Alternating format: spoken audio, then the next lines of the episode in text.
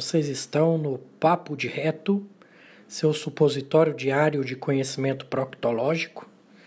Tudo o que você queria saber sobre o seu ânus, mas tinha vergonha de perguntar. Cada semana teremos uma entrevista e convidados especiais, e algumas semanas serão vídeos sobre o tema de proctologia. Espero que gostem.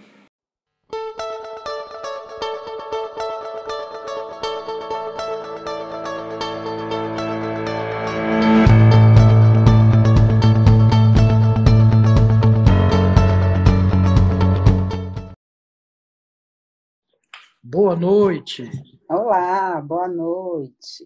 Gilmara, eu prometi para o pessoal que ia ter periodicamente aí o bate-papo aí com o especialista e você, como mega especialista que é, aceitou o meu convite, graças a Deus. E escolhemos falar um tema interessantíssimo aí, né? Que vamos dizer, eu tenho certeza que enche o seu consultório, enche o meu consultório, que é a tal da vesícula e seus, suas complicações, né? Sim, sim. Sim, é um tema bom para nessa sequência aí desse que você idealizou, a gente começar pelos temas mais comuns e vesícula é um tema tão frequente, né? Acho que não tem um, um só dia que não passe pelo menos um paciente, muitas vezes mais, é, com algum problema na vesícula, ou no mínimo achando que tem algum problema na vesícula, né? Que aí a gente vai falar sobre. Verdade. Então, Gilmar, acho que vale uma breve explicação anatômica aí para o pessoal entender um pouquinho o que, que é. É um saco que não serve para nada, que pode ser retirado, o que, que você me conta aí? Bom, então, começando do básico, né? A vesícula biliar é, é uma parte da, do, das vias biliares, é o que, que, faz parte do sistema do fígado e vias biliares, e ela é um, um saco mesmo. Eu até pus uma foto no meu stories essa semana, né, para as pessoas verem uma vesícula que acabou de ser retirada. Então, ela é um saco né, que tem entre 5, a média de 5 a 8 centímetros, e que é, o fígado produz a bile, e essa bile vai se juntando em canais que vão confluindo progressivamente até formar os ductos hepático direito e esquerdo, que se juntam e formam o ducto hepático. A vesícula está grudada nesse, nesse ducto e que serve como um reservatório, um reservatório para essa dessa bile que vai ser mandada para o intestino. Esse ducto continua até chegar no, na primeira parte do intestino, que é o duodeno, e tem uma função de, na digestão específica de, de uma parte dos nutrientes que a gente se alimenta. Então, como a gente não come o tempo todo, essa bile não precisa passar o tempo todo para o intestino, ela fica guardada nesse reservatório que é a vesícula biliar. E na hora que tem a alimentação, alguns estímulos, desde estímulos nervosos, estímulos hormonais, fazem com que essa vesícula se contraia e mande o conteúdo, que é a bile que está dentro dela, para o ducto chegar até o intestino e fazer uma parte da digestão dos alimentos, principalmente a bile especificamente digere a parte gordurosa dos alimentos, né? Do, do, nosso alimento, do nosso bolo, que quando chega ali no intestino já não é mais alimento, já é um, uma massa que foi parcialmente já digerida até chegar ali. Verdade. Pessoal, para o pessoal entender bem, a, a, função da bile é mais ou menos igual à função daquele detergente que você joga no prato ali, quando está cheio de gordura no prato. Ele pega moléculas grandes de, de gordura e transforma em, em, em pequenos grupamentos que fica mais fácil de ser absorvido. Então a função realmente é de um detergente. É, o paciente acaba chegando para a gente, Gilmara, já com problemas, que é a tal da colelitíase, que é colecistite uhum. crônica calculosa, que a gente chama, né? É, eu vou, vou dar uma pincelada aqui para o pessoal. 10 a 15% da população é, é acometido desse problema, isso sem contar os assintomáticos. Isso, isso é dados mundiais, tá? Isso aqui é os que apresentam algum sintoma. Então, realmente, é uma patologia que vem muito para a gente e hoje em dia é considerada a cirurgia mais realizada no mundo, a cirurgia da vesícula, tá? Então, para vocês verem o grau de segurança que a gente alcança, né? Fazendo esse tipo de cirurgia hoje em dia. Que tanto eu quanto a doutora Gilmara a gente costuma fazer por videolaparoscopia, né, Gilmara? Sim, sim. Não lembro a última vez que eu operei por cirurgia aberta de vesícula, não faz tempo. Acho que na residência ainda. É, eu, infelizmente, eu estou inserido no, num serviço público aqui que é bem carente, sabe, de recursos. Uhum. Então, eu ainda faço nesse local uma medicinazinha de guerra. Aí a gente acaba tendo que fazer. Então eu ainda uhum. opero, opero alguma coisa aberta ainda. É, essa é uma realidade de boa parte ainda do, do, do Brasil, né, de outros países também. Né? É, ainda tem muita cirurgia. Aliás, não foi na residência, não. Eu também lembro de. Eu trabalhei, depois que eu acabei residência, tal, eu trabalhei também em SUS, é, numa, numa periferia aqui de São Paulo, que também não tinha videolaparoscopia, não, era cirurgia aberta mesmo. E era aqui em São Paulo, tá? Então, né, você também está no centro grande, né? Nos interiores é, do Brasil mais ainda, né? Verdade, verdade. Então, assim, continuando o nosso assunto, pedra na vesícula, né? Uhum. É, a etiopatogenia, qual que é a origem desse problema? Eu coloquei alguns aqui, mas se você quiser pincelar para a gente. É, olha só, a, a, a bile, né, como a gente falou, ela, ela é produzida no fígado e é, tem vários componentes. Então, quando ocorre, para falar de maneira simples, um desbalanço nesses componentes entre os sais biliares, tem colesterol, que, que, circula ali. Então, quando ocorre um desbalanço nesse equilíbrio dos componentes, que aí predispõe à cristalização de, de algumas substâncias, e aí começa a se formar os núcleos dos cálculos, que são as pedras, né? Então, é, algum desbalanço que pode acontecer por alguns motivos, né? Então, problemas com aumento de triglicéridos, colesterol no sangue, é, perda de peso muito rápida, então provoca uma, uma circulação de, de uma, uma, interferência nessa circulação de gorduras e sais biliares ali no fígado, então predispõe a esse desbalanço e começa a precipitar cálculos. Existem algumas outras doenças também, a colangite esclerosante, algumas doenças que também podem predispor à formação de cálculos, mas o mais comum está relacionado a, a, a esse desbalanço da, dos sais biliares e do colesterol, é, tem fatores hormonais, tem fatores genéticos que influenciam, né? É, fatores hormonais, mulheres são mais acometidas do que homens, né? Gestações, quanto mais gestações tem, mais maior o risco de se desenvolver pedras na vesícula, cálculos na vesícula. Então, são todos esses fatores e você Completa aí comigo, o que, que eu esqueci. Tranquilo. Não, tranquilo. A maioria realmente é por disfunção da, do ciclo do colesterol, dessa circulação, né?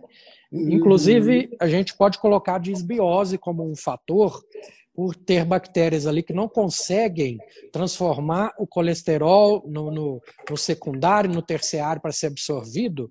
Então, acaba perdendo um pouco desse ciclo, concentrando mais essa bile e propiciando com que a pessoa tenha cálculos. É, uhum. disfunções de. Cada vez mais a gente descobre a interferência né, da microbiota em cada aspecto que a gente estuda, né? Então... Exato. E assim, é, o, o, principal processo que o pessoal tem que entender é a estase da bile. A bile está ficando parada ali muito tempo, isso faz com que absorva água e absorvendo água concentra para formar os cálculos. Então, a gente tem que pensar também numa desautonomia do nervo vago, porque o nervo vago também nerva a, a, vesícula. Se eu tiver uma disfunção nesse nervo vago, isso vai fazer com que essa, essa, essa desautonomia faça com que essa vesícula não contraia corretamente.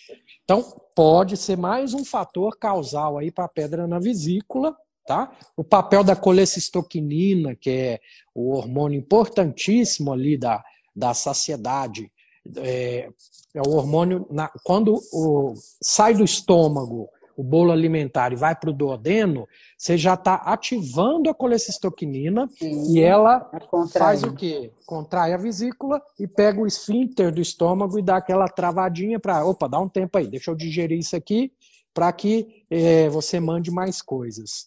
Então, você conhece, aí você é de Minas, né? Mora em Brasília. Vocês falam também vesícula preguiçosa? Ou não? É só do Nordeste que o pessoal fala vesícula preguiçosa. É, eu nunca, tinha, nunca tinha escutado não. esse termo, não. Então, Interessante. então você está falando estase, né? A estase é justamente a vesícula que está ali preguiçosa, ela não está se contraindo bem. É um dos fatores que, que deixa essa. Eu, eu brinco com os pacientes que é que nenhuma água que fica ali parada muito tempo vai concentrando, vai descendo aquele, aquele parte sólida e vai concentrando e tende a formar os cálculos. É uma, uma base, então, a vesícula preguiçosa. Olha lá, termo do Nordeste aí. Pronto. E, e, uma, uma última teoria. Isso aí é uma coisa que, que eu viajo de vez em quando pensando, então é bom eu estar com uma especialista aqui para qualquer coisa me puxar para o chão. Eu não, não, li isso em trabalho científico, mas é, é, é uma constatação. Nesse mundo nosso do, do nutricionismo, que demonizaram demais as gorduras, né? criando é, subterfúgios aí alimentares é, para tirar, o, o, colocando light, diet. Teve uma, uma, geração inteira de pessoas aí que consumiu esses produtos light, diet como algo saudável, entre aspas, e o que que estimula a produção da colecistoquinina para fazer essa vesícula contrair? a gordura que está passando por ali no duodeno. Se não tem muita gordura passando, essa vesícula vai ficar mais preguiçosa, vai ficar mais quietinha, vai contrair menos, consequentemente, pedra na vesícula. Por isso que eu creio que a, com a industrialização piorou os quadros de, de cálculos de pedra na vesícula por essa teoria. O que, que você acha? É muito viagem ou faz sentido? Não, faz sentido. É, eu não conheço nenhum estudo que analisou exatamente isso, a, porque também é, é, difícil, né? Teria que ser um estudo de longo prazo, analisando o percentual de composição alimentar, bolo chegando ali, o quimo chegando no duodeno, para analisar esse percentual de gordura e acompanhar no longo prazo. Então, é, é um estudo difícil de se fazer, mas assim, fisiologicamente faz sentido pensar, sim, que é, é possível ser um dos fatores, né? Verdade. Então, vamos passar para o quadro clínico. O que que essa pessoa acaba chegando no nosso consultório, está sentindo, o que que acontece? Que a maioria não sente nada. Chega lá porque uhum. fez um ultrassom por algum outro motivo e apareceu e mandou para a gente. É, é, isso é uma coisa interessante, porque é justamente tem duas situações. Uma que todo, as pessoas tendem a pensar, eu estou com algum problema no fígado porque minha digestão está ruim, eu como, eu tenho dor de cabeça, ou eu como, não sinto bem, devo estar com algum problema na vesícula e no fígado. E esse é um primeiro ponto que, que eu, eu falo isso reiteradamente aqui nas minhas redes, nas minhas é, interferências que o, é, um, é um sistema muito complexo, né, para dizer que é uma questão só que está causando isso ou aquilo. Então, o sistema digestivo, a nossa digestão, tem interferência de vários órgãos que estão trabalhando ali numa orquestra em harmonia e que não é uma coisa que está boa e a outra que está ruim. Então, a gente primeiro tem que desmistificar isso, que é, é começar a, a, a, estudar passo a passo o estômago, desde mastigação, a digestão e tal. Então, esse é um primeiro ponto. E o segundo é isso que você falou, de que muitas vezes fez um exame, descobriu pedra na vesícula e chega até 15% da população ocidental tem pedra na vesícula e muitos são assintomáticos, né? Então, e aí? As pessoas chegam pensando, ah, e agora? Eu não sinto absolutamente nada. Então, o que, é que vai fazer com isso? Uh, o que, que é o quadro clínico típico que a gente atribui à colelitíase? É a cólica da biliar. Né? A gente até chama de cólica, mas muitas vezes não é uma dor tão não, não é tão cólica, né? Porque cólica é aquela dor que aumenta e diminui, aumenta e diminui. E a dor de cálculo na vesícula biliar, o que que causa a dor? É quando tem a pedra lá dentro da vesícula, então alguma movimentação faz essa, esse cálculo tentar sair e ele impacta, porque a saída da vesícula é menor do que o saco, e aí o cálculo para aqui, isso aumenta a pressão aqui dentro da vesícula e causa dor. A vesícula fica se contraindo contra um empecilho, isso causa dor. A dor tende a ser uma dor forte, né? É, do lado direito, do, aqui da parte superior direita do abdômen, onde todo mundo sabe onde está a vesícula, onde está o fígado. É uma dor que pode vir acompanhada ou não de náusea, eventualmente de vômitos, pode ficar só nessa região, ou pode ir para o meio da barriga, ou pode ir para as costas, para o ombro. Às vezes, quantas vezes a gente pega, né? Paciente com dor nas costas ou no ombro e é problema de vesícula. Então, esse é o quadro mais típico. Mas o paciente chega, às vezes, com mil outros sintomas. Ah, estou com a dor no, no, estômago. Não sempre é estômago, é a vesícula. Ou estou com azia. Será que é da vesícula? E tem, o cálculo, não é porque descobriu um cálculo na vesícula que ele é o responsável por todos os sintomas. Então, é, eu falo para os meus residentes, presta atenção nos sintomas que o paciente tem. Porque se ele tem uma dor do lado esquerdo, o intestino não funciona bem, e ele tem uma dor aqui, não é porque ele tem pedra na vesícula, a gente vai operar a vesícula e não vai olhar o resto. Porque a gente vai operar a vesícula e vai continuar com a mesma dor, porque a dor dele não era da vesícula. Né? Então, Verdade. assim o quadro clínico típico é essa dor que pode, muitas vezes, é desencadeada por uma alimentação mais gordurosa. Então, os pacientes falam, ah, eu comi carne vermelha, eu fui no churrasco e tal, ou comi uma pizza, deu a dor. Então, esse é o quadro clínico mais comum. Mas entre o mais comum e a vida real, muitas vezes a gente encontra muitas outras situações. Uma má digestão, um peso, um, um desconforto meio vago. Então, é uma ampla gama de sintomas. E, e, quantas vezes já aconteceu, até provavelmente aconteceu com você no seu consultório, do paciente ter passado em colegas e estar tá tratando de estômago há, vamos dizer, meses e meses e não melhora, já tomei omeprazol, já tomei de tudo, e o colega pede endoscopia, traz endoscopia e, ah, não, é essa gastrite, vou tratando, Aí você pergunta, já fez uma ecografia? Não, e faz ecografia, tá lá a danada da pedra. Sim. É, é comum até, né? Bem comum, tanto é que eu falo também, é, tem um vídeo meu que eu coloquei esses dias, que dor no estômago, nem sempre é no estômago, né? Pode ser na vesícula, pode ser do intestino, pode ser de uma série de órgãos do aparelho. E pode, e pode ser até um infarto. Né? Pode ser até um infarto. Chegar exatamente. num pronto-socorro, se você atende em pronto-socorro dor epigástrica, gente, eletrocardiograma. Não tem meio termo, né? Sim, sim. Antes de pensar no dor no peito, às vezes refluxo, né? Então, antes de pensar, porque refluxo não mata agudamente, infarto mata, né? Então, é melhor fazer um eletro para ter certeza, ficar tranquilo. Então, sim, é comum, é, do mesmo jeito que simula uma dor de estômago, né? O problema de, de uma dor, desconforto pode ser uma úlcera também. Então, a gente tem que avaliar tudo. Dificilmente um paciente adulto com é, 40, mais de 30, 40 anos, chega no meu consultório com sintomas vagos assim. Eu raramente vou fazer só um ou outro. Quando tem indicação de investigar, normalmente a gente precisa fazer uma ultrassonografia e uma endoscopia, porque os sintomas podem vir muito misturados e não dá para.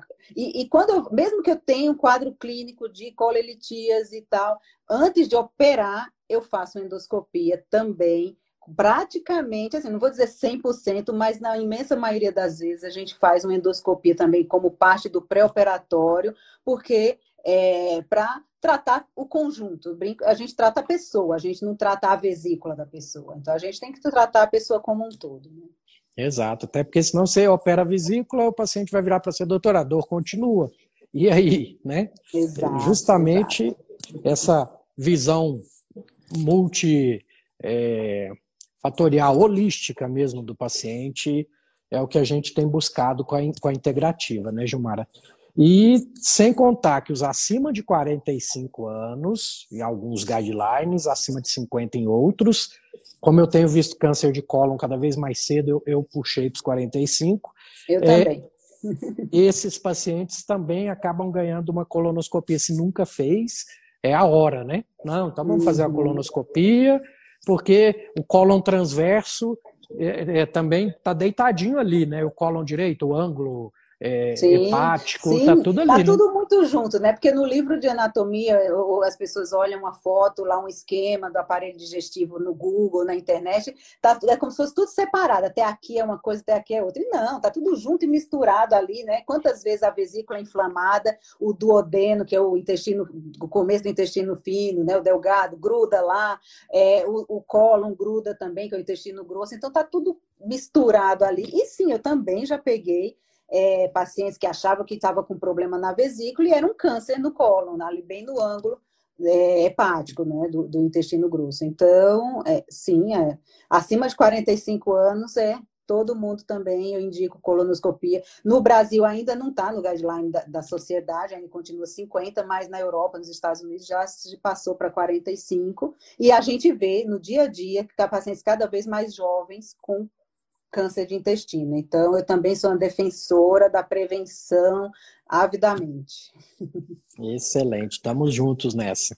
Então, pronto. Eu tenho um paciente assintomático com cálculo, está no seu consultório. É, fala, doutora, mas eu não sinto nada, eu tenho que operar? E aí? Então, eu, eu falo que nós profissionais a gente tem que passar o cenário para o paciente, né? E discutir com ele, dizer os prós e os contras, e ele tem direito de decidir sobre o que ele quer, que riscos ele quer correr. Né? Então, considerando que uma boa parte dos pacientes são assintomáticos, é, mas desses em 10 a 15 anos, em média, um quarto deles, 25%, vai se tornar sintomático, vai começar a ter problemas por conta da pedra na vesícula. Então, é, aí tem gente que foca no um quarto. Ai, meu Deus, eu estou correndo risco. Se eu tiver nos 25%, aí eu estou com 50% agora. Quando eu começar a ter problema, eu vou estar tá com, com 65%, com 60%, 65%. Então, eu prefiro resolver esse problema. É, ou outro que não. Ah, então posso morrer com isso e nunca ter nada. Pode, pode estar nos 75%. Então eu prefiro esperar e pagar para ver. Então, assim, a gente passa o cenário, né? Mas é isso: um quarto dos pacientes assintomáticos vão desenvolver sintomas em 10 a 15 anos. Então, é, é uma escolha do paciente. Eu eu sei o que eu faço se eu tiver pedra na vesícula, que eu não tenho ainda, mas se eu tiver, eu sei o que eu quero para mim, eu sei o que eu aconselho para minha mãe, para o meu pai, né? Porque eu tenho convicção de que eu, se o paciente me pergunta o que, que a senhora faria, eu retiraria, porque eu não quero ficar com a bomba relógio perto dentro de mim e vai que me dá crise, me dá cólica quando eu estou viajando, quando eu estou em algum lugar distante. Então, eu prefiro me livrar disso, mas isso sou eu. Tem gente que tem outra. Então, a gente passa o cenário e está ali para apoiar. Tem situações que a gente não tem, não tem como dar opção para o paciente, mas nessa situação, sim. Então, esse é o cenário. Excelente. A gente participa o paciente da decisão. Né? Então, Exato. isso também é, é, é, uma parte integrante aí do nosso trabalho. E eu costumo pintar alguns cenários também. Vamos supor, hoje você é jovem, você está bem de saúde. Imagina você lá para os seus 80, ah, estou com a pedra na vesícula aqui, com 30, cheguei aos 80 com essa pedra. Você pode morrer de uma coisa que você podia ter evitado lá atrás, porque pode dar uma pancreatite, pode dar uma colangite, uma pedrinha migrar. Então, assim, isso não é fazer terrorismo. Eu estou pintando cenários para esse paciente para ele participar da decisão comigo. E hoje, a isso sim, já existem estudos mostrando que o tempo de pedra na vesícula, quanto maior o tempo que você tem de pedra na vesícula, maior é a sua chance de ter câncer de vesícula. Então, isso já, uhum. isso já tem estudo, sim, na literatura. Eu falo isso, participo isso para o paciente também. E falo que a cirurgia hoje é a mais realizada no mundo. É, a gente, o pessoal falou laser, hein, gente? Não é laser, é vídeo. É minimamente invasiva. Só os uhum. buraquinhos A doutora também deve fazer os pontinhos intradérmicos para ficar bonitinho, tudo. A gente tem essa preocupação, né? Porque o que o paciente vai ver da nossa cirurgia é a cicatriz, então a gente preocupa sim com a parte estética. É... Então, eu boto todo esse cenário para o paciente, falo da, da. Ah, e se vive muito bem sem vesícula, doutor? O que, que acontece? Então, e aí, doutora? Então, eu, eu vou para volto para fisiopatologia, né? Se a vesícula desenvolveu cálculos, é porque ela não está funcionando bem. 100% ela não está. Então, ela já demonstra que ela é uma vesícula doente. Então, é, provavelmente ela já não está cumprindo aquela função dela de reservatório, de mandar essa bile adequadamente para o intestino, porque ela está ali acumulando e fazendo o cálculo. Então, na maioria dos pacientes, na imensa maioria dos pacientes, tirar uma vesícula que tem cálculos, ele não vai sofrer nenhuma repercussão depois em termos de sintoma. Tem um período transitório, inicial, na maioria das vezes, que eh, se comer uma coisa mais gordurosa, aí pode sentir um desconforto, mas isso na maioria das vezes é transitório e depois vida que segue, tem gente que nem percebe nada, pelo contrário, percebe que, ah, eu, eu achava que eu não sentia, mas eu, eu acho que eu sentia sim, porque eu, agora eu posso comer mais à vontade.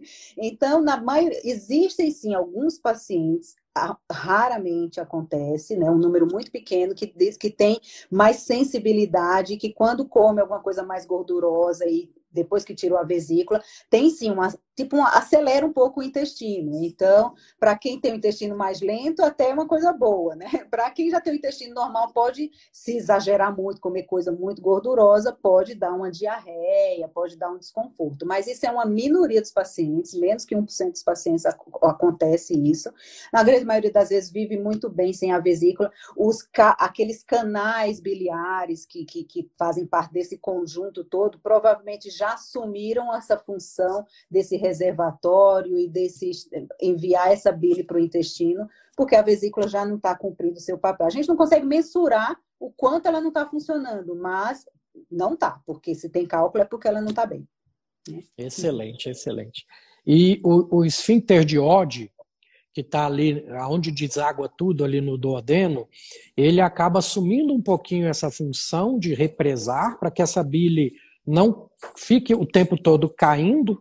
E algumas pessoas, é, esse esfíncter está até afuncional também, que pode dar uma dor pós-operatória. Doutor, você tirou minha vesícula, mas eu sigo com dor.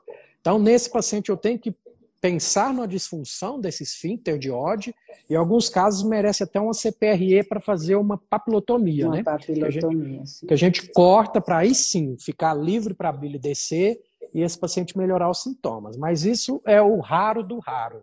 Pessoal, só, só para o pessoal conhecer mesmo que existe essa readaptação pós-colecistectomia. Uhum.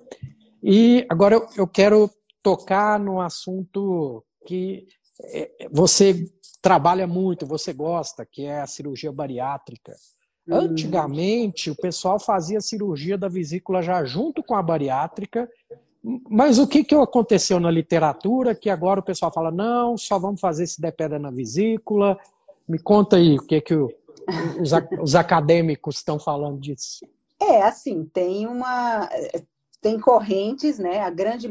Antes, no começo de tudo, a gente fazia junto, é, mas fazer a cirurgia, e, se o paciente não tem sintoma, é, e não tem cálculo, né, se tem cálculo e não tem sintoma, tem muitos ainda que nem estão fazendo a cirurgia nem no durante. Né? É, alguns preferem fazer antes, se o paciente tem sintoma de cólica, preferem fazer primeiro a cirurgia da vesícula sozinho e depois faz a cirurgia bariátrica.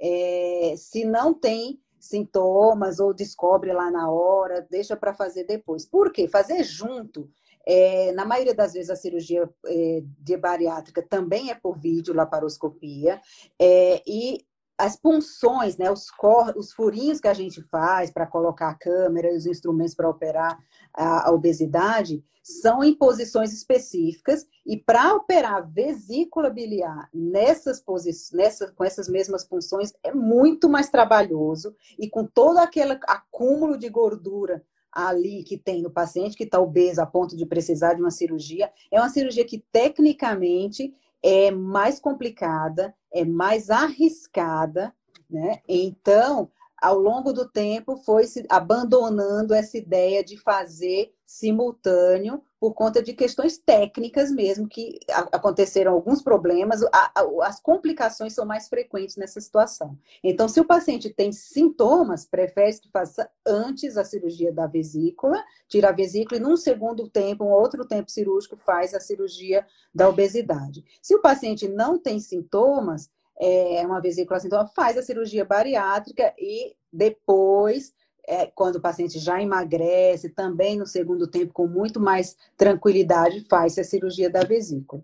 O que acontece muitas vezes é que o paciente que não tem, ele desenvolve cálculos na vesícula com a perda de peso da cirurgia bariátrica. Né? Chega até 50% dos pacientes, dependendo da cirurgia, desenvolvem colelitíase no pós-operatório, pelos motivos que a gente falou lá no começo. Tem uma circulação ali toda alterada de, de, de gorduras ali, de sais biliares, e que tendem a fazer essa concentração e faz uma bile mais espessa, uma bile mais concentrada. Alguns pacientes desenvolvem é, microcálculos, até cálculos maiores. É, então, acontece em até 50% dos pacientes, uma parte deles, depois que estabiliza, depois de, de um tempo, se, continua, se não tiver sintomas, também não se opera de cara. Todo paciente que desenvolve colelitismo pós-operatório de obesidade não se opera. A gente espera em torno de um ano a dois anos, se ele não tiver dores. É, porque é uma parte também, depois que equilibra isso, essa bile pode, até esses cálculos podem sumir. Né? Ela se reequilibra e alguns cálculos desaparecem. Então, a coisa vem mudando ao longo do tempo. né? Não sei se eu te respondi o que você. Respondeu. Você Respondeu sim. É, e tem um outro porém aí, que às vezes esse paciente já com um pós-operatório, a gente fica vigilante, fazendo ecografias com certa frequência, porque esse paciente pós-bariátrico vai ter que ser acompanhado a vida inteira. O paciente tem que ter isso na cabeça antes de operar, de fazer uma bariátrica e é, ver se eu estou errado. Se eu vejo que ele já tem pedra na vesícula, já com algum tempo de, de acompanhamento e de tratamento, é, de acompanhamento pós-bariátrico, eu percebo que ele tem esse cálculo, é um cálculo pequeno, é um cálculo que tem um risco de migrar. Eu já tiraria logo esse cálculo, por quê? Porque é mais difícil fazer uma CPRE nesse paciente, né? Uhum, tem que fazer sim. transoperatória, aquela coisa complicada. Tá certa essa conduta? Se for pedras maiores, eu, eu deixo tranquilo. Se for menores, é, se for maiores, dá para esperar. Se for menores, eu tenho que ser mais rápido? Olha, não conheço nenhum estudo que analisou exatamente isso e que fez um, alguma orientação nesse sentido. Né? Isso aí cai na mesma na mesma, o raciocínio que a gente tem para todos os pacientes, obviamente, que o bariátrico, se fez um bypass, a gente fica mais preocupado com esse cálculo sair.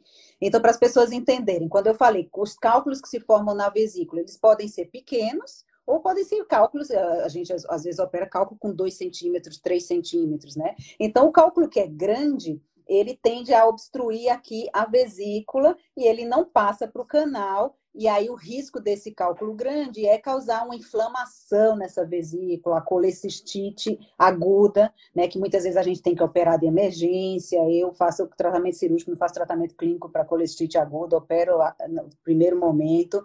É, então, esse é o risco. Quando os cálculos são pequenos, aí os riscos são outros, é por isso que a, o, o Eurípides está perguntando, a preocupação nossa é outra, porque o cálculo pode ser pequeno o suficiente para passar aqui pela saída da vesícula, mas aí ele cai no canal biliar. Teve uma pessoa que colocou aqui na, no, no meu, na minha postagem, quando eu falei da live, é, perguntando: ah, o meu cálculo é pequeno, é melhor ou pior isso? Então, assim, primeiro, não existe cálculo melhor ou pior, porque os, os, riscos são diferentes. Então, quando é grande, tem maior risco de causar essa obstrução da vesícula colecistite. Quando é pequeno, a nossa preocupação é que ele caia no canal e ele pode obstruir o canal biliar que aí obstrui não só a vesícula, mas também o canal que está vindo do fígado. E aí para tudo aqui para cima. Então, pode dar uma infecção, aqui há uma infecção que é uma colangite, o paciente fica ictérico, fica amarelo, e a colangite é uma, uma infecção grave que pra, cai na circulação rapidamente, uma infecção generalizada muito mais rápido.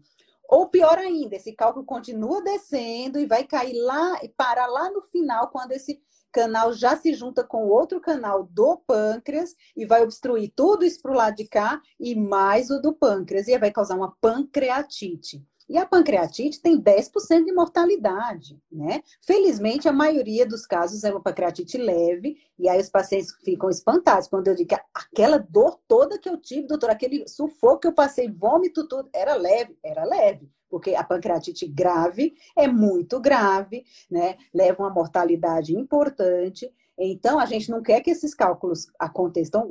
Cálculos pequenos, intuitivamente, a gente fica mais preocupado, porque se for só inflamação na vesícula, é muito mais fácil de tratar, a gente faz a cirurgia muito mais tranquilo do que toda essa outra sequência que acontece com cálculos pequenos. Então, eu não conheço nenhum estudo que mostra isso em relação à bariátrica especificamente, mas obviamente que a gente fica muito mais preocupado, porque quando esse cálculo migra, e aí a alternativa de tratamento que existe com endoscopia, no paciente que fez um, uma mudança ali da anatomia na bariátrica, isso não é possível mais, porque não se chega. Alguns poucos lugares têm aparelhos, são equipamentos que já não são tão comuns de ter em todos os lugares. E esse que chega ali, que tem esse tamanho, muito, mais, muito menos comuns e inacessíveis para a população em geral. Então, é, e com o aumento das cirurgias bariátricas, cada vez mais a gente tem operado pedras na vesícula em pacientes pós-bariátricos. então, é, eu rezo para que pancreatite pega. Felizmente, quando muitas vezes chega a ter pancreatite, mas o cálculo acaba passando, e aí, quando a gente vai operar, já passou, graças a Deus, porque senão a gente vai ter que fazer uma exploração intraoperatória, muitas vezes precisar abrir, fazer a cirurgia convencional é, para tirar esse cálculo dali. Então, é bem complicadinho. Verdade, verdade. E só para o pessoal entender também o que, que é CPRE, colangiopancreatografia endoscópica retrógrada. O que, que é isso?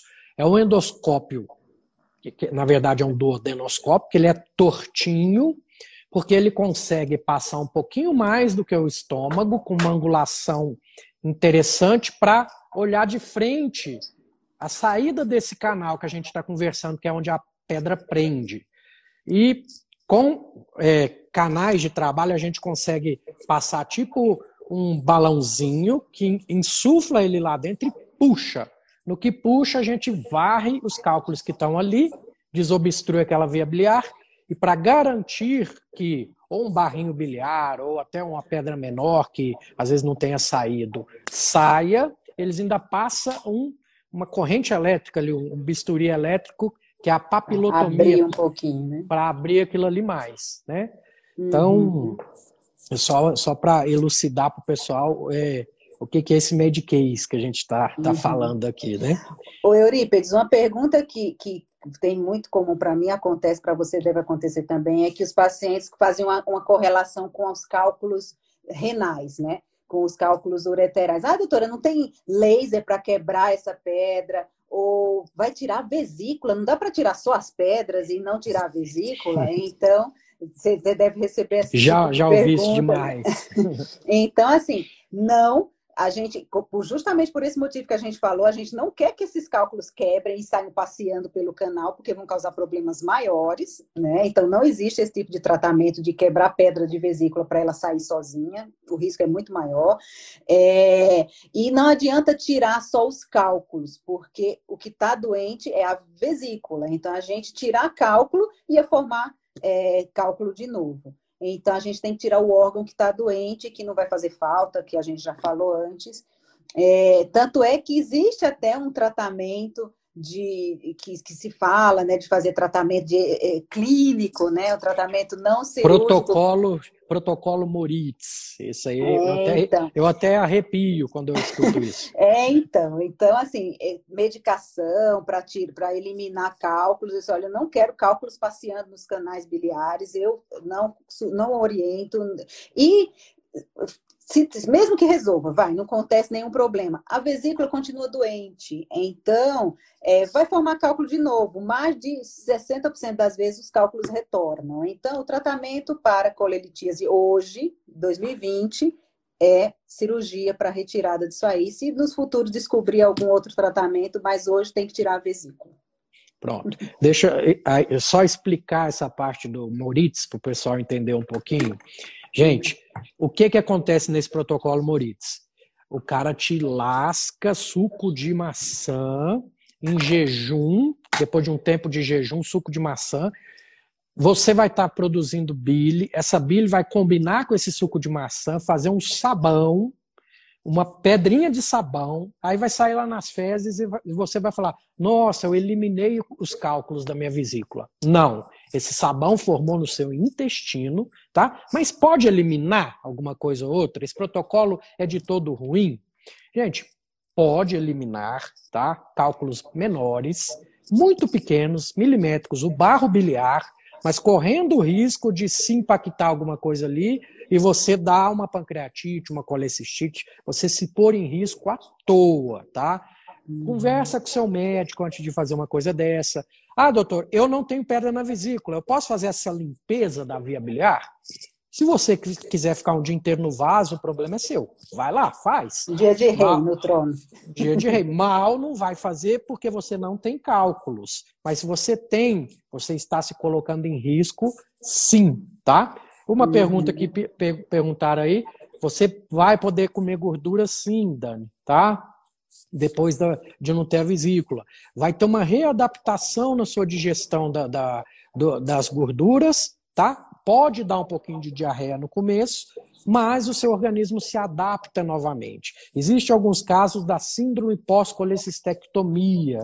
Gilmara, já, já teve no seu consultório? Como é que, que você lida com isso? Mas todos já tivemos, né? Se a gente opera, a gente acaba tendo, é um percentual muito pequeno de pacientes que têm a síndrome pós-colestectomia, que é basicamente isso, essa intolerância ainda prolongada que acontece ainda depois do, do período inicial de adaptação, é, quando come alimentos mais gordurosos. Então, é, na maioria das vezes, com cuidados alimentares, a gente consegue lidar. Em algumas situações, a gente tem medicações que podem ser usadas, né? É, mas, assim, é, é bem raro de acontecer e dá para lidar. Não é uma coisa incapacitante que é impossível de ser é, é tratada, né? Então, é, uhum. acho que a mesma pessoa perguntou aqui é, que tirou a vesícula e as pessoas falam que pode voltar novamente a ter cálculos. É, é, assim, existe a formação de cálculos nos canais biliares, existem, mas é muito pouco comum também, é uma coisa rara. É, na maioria das vezes, os cálculos que aparecem no canal foram os cálculos que se formaram na vesícula e caíram no canal, né? E ficaram lá às vezes e, e nem foram percebidos. Mas formar cálculos no canal depois de tirar a pedra na vesícula, só se a pessoa tiver uma doença ali de fígado, de vias biliares, que predispõe a isso. Não é o habitual, é, isso é uma situação bem rara de acontecer, na verdade. Verdade, verdade. É, é a calculose primária de via biliar, né? Exato. E tam, também é, o que você falou é o cálculo residual. Uhum. Às vezes a pessoa tem um cístico que é aquele canalzinho que liga na vesícula, um pouquinho longo, você ligou, ficou, ficou um, cálculozinho ali para lá da sua ligadura, para lá de onde você ligou. O paciente vai embora assintomático e de repente, um dia, essa pedrinha migrou, desceu para o colédoco, foi ali para o esfíncter de ódio, entupiu, o paciente teve dor, vai lá, tem cálculo. Ele fala, mas como é que pode? Pode acontecer. Tem, vamos dizer, né, a gente que opera, né, Gilmar, a gente já viu de tudo, né?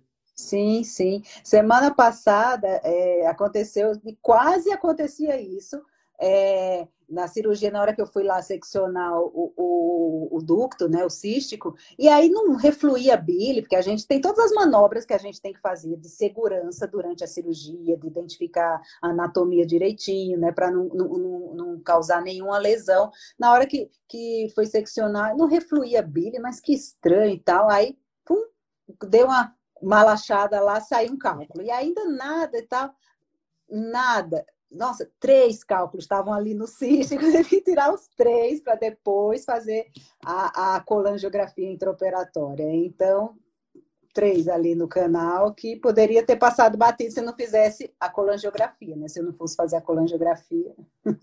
Que também não é nenhum bicho de sete cabeças, que hoje tem a CPRE, que a gente já comentou o que, que é, que é um procedimento minimamente invasivo também, tem seus riscos, né? Tá perguntando o nosso, nosso cirurgiês aqui. Malachada é quando a gente dá aquela apertadinha marota para fazer. É, fazer assim, ó. Vai, Isso. uma mangueirinha, a gente vai passando para sair o que tem lá dentro. Isso, exatamente complementando a síndrome pós-colecistectomia, nós, assim, da medicina integrativa, tudo, temos é, alguns pacientes a gente tem que repor sais biliares, né, que ele usa imediatamente durante a alimentação. Ele já vai, toma o sal biliar dele, que vem numa cápsulazinha, pode mandar manipular, e já melhora muito a sintomatologia, né, eu também, hoje, alguns pacientes pós é, colecistectomia que tem muita sintomatologia, por eu mexer com essa parte de modulação intestinal, está aparecendo cada vez mais no meu consultório. Então, querendo ou não, gera um grau de desbiose e eu consigo ali com nutracêuticos melhorar essa desbiose, sem contar que melhorar a alimentação, né? Essa comida de lanchonete, gente, antes ou depois de operar a vesícula, não tem jeito. Chegou no meu consultório, eu vou pegar no pé, vai ter que parar com isso, porque a pedra na vesícula foi um sinalzinho ali que tem alguma coisa muito errada que a gente tem que correr atrás, né, doutor? Sim, sim. Quando os pacientes me perguntam, doutor, você come muito? Eu como como bastante, eu gosto de comer, mas eu como coisas saudáveis. então, quando a gente escolhe bem o que a gente come, a gente tem até o direito de comer um volume razoável, né? E a pessoa que me perguntou assim, mas eu não consigo emagrecer, estava tomando uma Coca-Cola. eu disse, tá bem, olha o que você está tomando aí. Mulher. Não, isso, isso é, a, é a coisa mais engraçada. Porque eu fazendo a pós-nutrologia agora, e no meu protocolo de modulação, eu tenho um questionáriozinho alimentar do que a pessoa comeu ontem. Vamos falar assim, porque a pessoa não vai lembrar o que comeu semana passada, esses estudos científicos que, que são com questionários, a gente sabe que são questionáveis por isso, né? Que a pessoa não vai uhum. lembrar o que comeu. Mas ontem ou até no dia ela vai lembrar o que ela comeu. Ela fala, ah, doutor, eu não como mal. Aí você, então tá, vamos lá. Café da manhã, quando você acorda, come alguma coisa no meio da manhã. Quando eu colho aquilo ali, eu mostro para ela uns cinco ou seis pontos onde ela está errando ali, que ela não tinha nem noção que estava errado, porque com o nutricionismo ensinaram para ela aquilo ali, comer de três, três horas, aquilo tudo que a gente já sabe que que está vindo por terra aí, né? Uhum, tem que comer sim. quando tem fome e é, eu tô... Fome, fome real, não fome. Fome real, exato. não e, fome e... psicológica, não vontade de comer, né? E eu tenho estudado também muito a, a, a cronobiologia, a, a crononutrição. O que, que é isso? É, que tem o circo, tem o círculo circadiano até para se alimentar, que os nossos ancestrais eles acordavam e se tivesse comida, eles comiam, senão eles iam caçar para ter a comida deles, né? Então, o jejum já fazia parte do, do cotidiano deles, né? E até não precisa ir muito longe, não. Quem trabalhava, quem trabalhava na roça sabe que ele não pode ficar o dia inteiro comendo de três, três horas, senão ele não vai produzir, né? Então ele levava a marmitinha dele, comia no, no horário específico e chegava em casa no fim da tarde, comia também e de noite não se comia nada. Então, nossos ancestrais comiam quando tinha luz do sol. Nosso organismo está adaptado a isso. Então, quando você começa a melhorar esses ciclos e horários de alimentação, no sentido de colocar igual é, o sol nasceu, o sol se pôs, você já melhora grande parte dos seus problemas digestivos também. É bem interessante uhum. isso.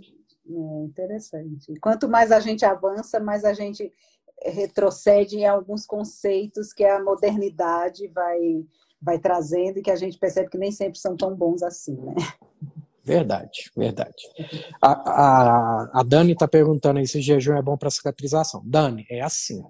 A gente tem que parar com, com isso de, de querer um, remédio mágico, alguma coisa mágica. Se você está acostumado a fazer jejum, seu organismo já está o que a gente chama de ceto adaptado, tá? Você já virou aquela chavinha de parar de quebrar glicose para quebrar gordura. Para você que já está nessa fase, beleza. Agora você só porque operou, se, alimentava mal, eu quero fazer jejum para cicatrizar. Não. Você precisa de nutrientes para cicatrizar. Então, se você não está adaptado a jejum, não é hora de começar, não, depois de uma cirurgia. Se você já tinha isso como rotina, continua a sua rotina normal. Uhum. Olha, lá, lá no começo alguém perguntou se pedra na vesícula em crianças é comum. É, não, não é comum, é, é, é, pouco frequente. Normalmente tem relação com algumas doenças, né? Algumas é, doenças que causam hemólise e aí podem predispor à formação de cálculos. Existe, a gente consegue, pega assim já algumas crianças com cálculos, que nem cálculos de adultos, cálculos de colesterol, mais adolescentes, mas normalmente já tem aí um histórico de um sobrepeso, tem já uma questão alimentar causando isso. Tá? Crianças pequenas mesmo é pouco comum e é mais relacionada a alguma doença é, do sangue que causa é, ruptura de células sanguíneas, que é a hemólise. Uh, podem causar fissura no ânus? Não, não, não tem relação. Não tem relação, não. não. Vesícula preguiçosa, ok, alguém perguntou, vesícula preguiçosa tem cura? Olha, algumas vezes os pacientes, a gente pega paciente que tem um sintoma, que aquele desconforto relacionado à alimentação gordurosa e no ultrassom, que é o melhor exame para ver pedra na vesícula, é a ultrassonografia, não aparece. Ou às vezes o paciente tem uma inflamação ali na vesícula, é, e é, não é raro também a gente pegar a colecistite, né, que é essa inflamação, num paciente que não tem cálculo. Então, é a tal da vesícula preguiçosa que inflamou e aconteceu. Existem situações que causam isso também, pacientes com traumas ou pacientes internados a longa data, com nutrição parenteral. Mas vesícula preguiçosa, algumas vezes a gente tem que tratar com cirurgia também, como se fosse a vesícula com, com cálculo também. Então, se tentou mudar a alimentação, readequar estilo de vida né, e continuou com os sintomas, às vezes a gente faz a cirurgia. Existem alguns exames que a gente consegue avaliar se essa vesícula tem esse problema da contração também, sem ela, se não tem cálculo no ultrassom e tem um sintoma que está muito característico, existe exame que a gente consegue avaliar essa, essa força de, de movimento, vamos falar assim, da vesícula, é, que não é uma situação comum, mas existe a possibilidade. Tá? Certo, excelente. É... Tem mais uma pergunta que alguém fez aqui, acho que foi no, no meu post, que fala, como eu falei do ultrassom, eu lembrei. Ela disse que fez um primeiro ultrassom que aparecia cálculos e depois foi para o médico, marcou cirurgia e fez o outro ultrassom e não tinha mais cálculos. E aí o médico disse, agora suspendeu a cirurgia. Aí ela ficou sem saber. Então, é o que eu faço? Né? Isso pode acontecer? Então, assim, é, pode acontecer, o ultrassom é o melhor exame para avaliar a vesícula biliar, é o que vê melhor, não é tomografia que vê melhor as pedras na vesícula, é ultrassonografia, tá? É, mas é, eu não sei o que você deve fazer porque eu não sei o que você sente. Então, não sei quais são os seus sintomas, por que você foi fazer um ultrassom. Mas o ultrassom depende do aparelho que está fazendo. Então, existem aparelhos ótimos e existem aparelhos não tão bons. Então, assim, a capacidade do, do médico avaliar ali vai depender do tipo de aparelho, da situação. Às vezes, o paciente está em jejum, outro exame não está em jejum e a vesícula enche, ou está mais cheia, ou está mais vazia ou paciente, se foi a mesma pessoa, não vai ter esse problema, mas paciente que é mais obeso, o exame é mais difícil de ser realizado. Então, o próprio é, médico que faz é mais experiente ou menos experiente, tem umas manobras que ele tem que fazer durante o exame para avaliar melhor. Então, assim, pode ser que um dos dois exames não viu a pedra que tinha, ou as pedras que tinham, ou o outro viu alguma outra coisa e achou que era cálculo e não era cálculo, não era pedra. Então, assim, é, faz um terceiro exame, de preferência num lugar que o seu médico indique, de confiança, com um profissional que ele conhece, aí é melhor, porque existe essa possibilidade de falha, nada é 100%, em medicina muito menos, então acho que a situação é essa. Você sugere Verdade. alguma coisa diferente, Eurides? Não, seria isso. Ou então até é, tirar a dúvida com a colangio-ressonância, se o caso for muito...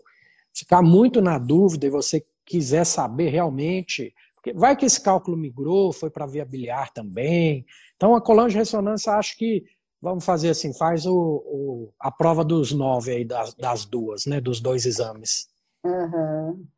Sim, sim. É, a, a gente vai é, aumentando a complexidade dos exames, né? O primeiro ultrassom, olha só, a, o meu TCC na época da faculdade, conclusão de curso, foi sobre pancreatite de origem idiopática.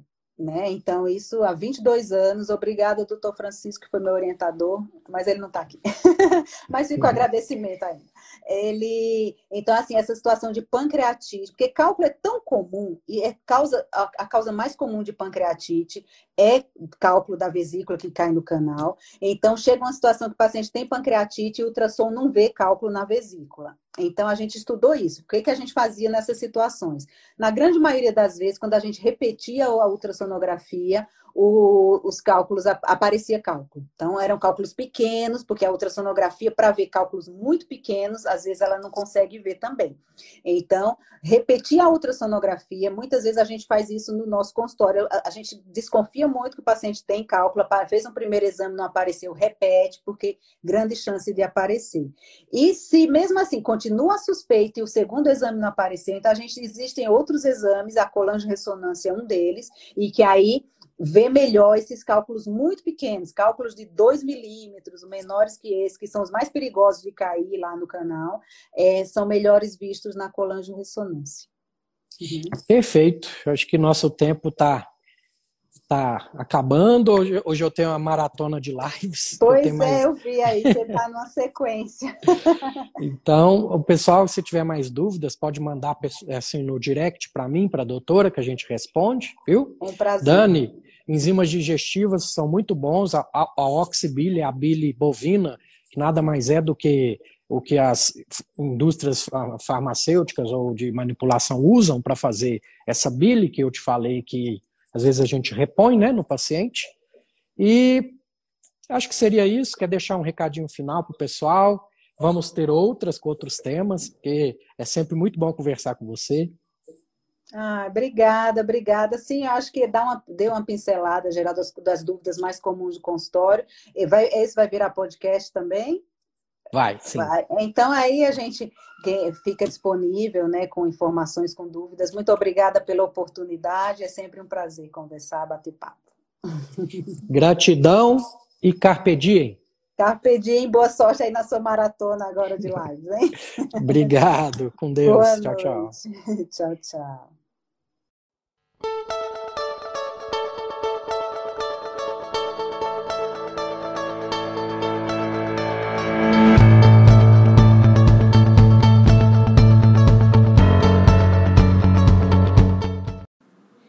Então, esse foi mais um episódio do Papo de Reto, seu supositório diário de conhecimento proctológico. Tudo o que você queria saber sobre o seu ânus, mas tinha vergonha de perguntar. Lembrando a vocês que estamos no Instagram como arroba Papo de Reto. Vamos seguir, vamos indicar para as pessoas, vamos impactar vidas e tem meu livro também, com o mesmo título, tá bom? Tá à venda lá no Instagram. E espero que tenham gostado. Até a próxima. Fiquem com Deus e gratidão sempre e carpe diem.